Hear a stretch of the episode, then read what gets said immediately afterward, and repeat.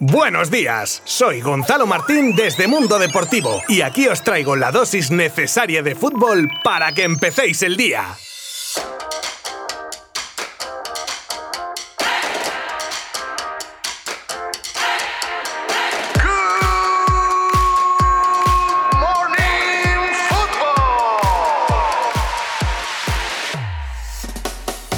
Gracias Copa del Rey 2021 por todos los partidazos que nos estás ofreciendo. Para los que somos amantes del fútbol, esta competición nos está dando la vida. Una primera semifinal con remontada épica y en la que se jugó ayer entre Levante y Athletic, prórroga y emoción hasta el final. Un partido igualado no, lo siguiente, y que acabó con el mismo resultado que el partido de ida, 1 a 1, goles de Roger para el Levante y de Raúl García para el Athletic. Y tuvo que ser en el tiempo extra cuando Berenguer daba la victoria a su equipo con un chut lejano que golpeaba en un jugador levantinista y engañaba a Andrés Fernández que solo podía ver cómo entraba el balón en la portería. Un levante que a punto ha estado de hacer la machada y plantarse en la primera final de su historia y que puede presumir y con la cabeza bien alta de su actuación en esta Copa del Rey. Algo curioso que se va a dar con el pase a la final del Athletic es que va a jugarse dos Copas del Rey en apenas 15 días. Sí, sí, dos Copas del Rey. Por si hay algún despistado o despistada, la final del año pasado tuvo que posponerse y se juega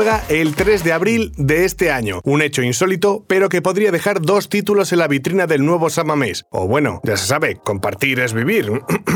la final de este año será el 17 de abril entre los reyes de esta competición y donde igual hay alguna gana de revancha por la Supercopa. Bueno, esto ya es suposición mía. Lo que es seguro es que el espectáculo va a estar garantizado. El Barça Sevilla rompió las audiencias de televisión. Mira, olvidaos de la isla de las tentaciones, del que se lleva el bote de pasapalabra pero al final no, del documental de la 2 del Serengeti y de lo que queráis. Nada ha podido con el partido de la remontada del Barça del miércoles ante el Sevilla. Nada. 5.600.000 espectadores de media tuvo el partido, cifra acorde a la gran noche de fútbol que fue, llegando a copar hasta un 33,8% de la cuota de pantalla durante la prórroga y en el minuto de oro tuvo a 6.257.000 personas pegadas a la pantalla, la emisión más vista de lo que va de año en televisión. Poca broma el Barça y el Athletic se llevan 6 kilos por estar en la final de Copa. Una cosa que igual puede ser secundaria para el aficionado, pero que para el club, y más según están las cosas, valoran muy positivamente, porque aparte de la satisfacción del pase a la final de Copa, con billete para la Supercopa de 2022 incluido, en lo económico implica una buena propina de 6 millones de euros que podría aumentarse por otros conceptos hasta los 12 millones si el Barça ganase la Supercopa de España de 2022. Un caso curioso se daría si el Barcelona acabase primero o segundo en la liga, que al ser ya uno de los finalistas haría que el tercer clasificado jugase también la Supercopa.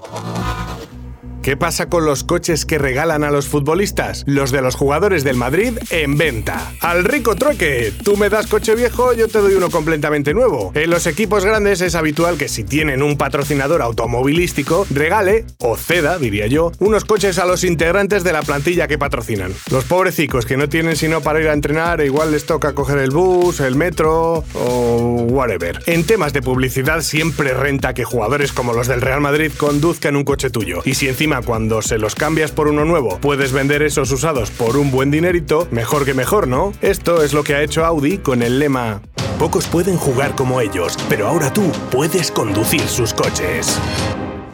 Y encima es que se los quitan de las manos, ya que muchos de esos coches están vendidos. Y por si os pica la curiosidad de a cuánto sale cada coche usado, no lo olvidemos. El de Barán, por ejemplo, ha sido el más caro de todos con un valor de 87.000 euros. Y otros, como el de Zidane Benzema, han rondado los 61.000. No os quiero ni contar yo lo que haría con 61.000 euros. Eso sí, ya os digo que en un coche de segunda mano no me lo gasto.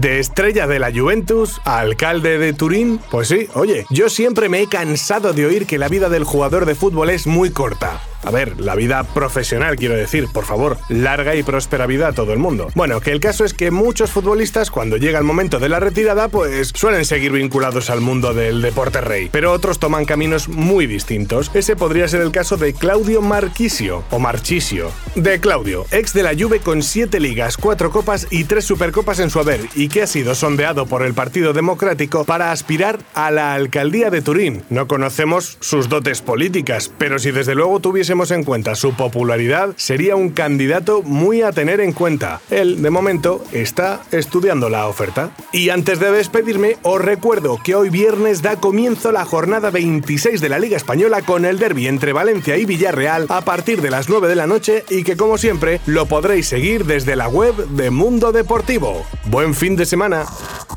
Mundo Deportivo te ha ofrecido Good Morning Football, la dosis necesaria de fútbol para comenzar el día.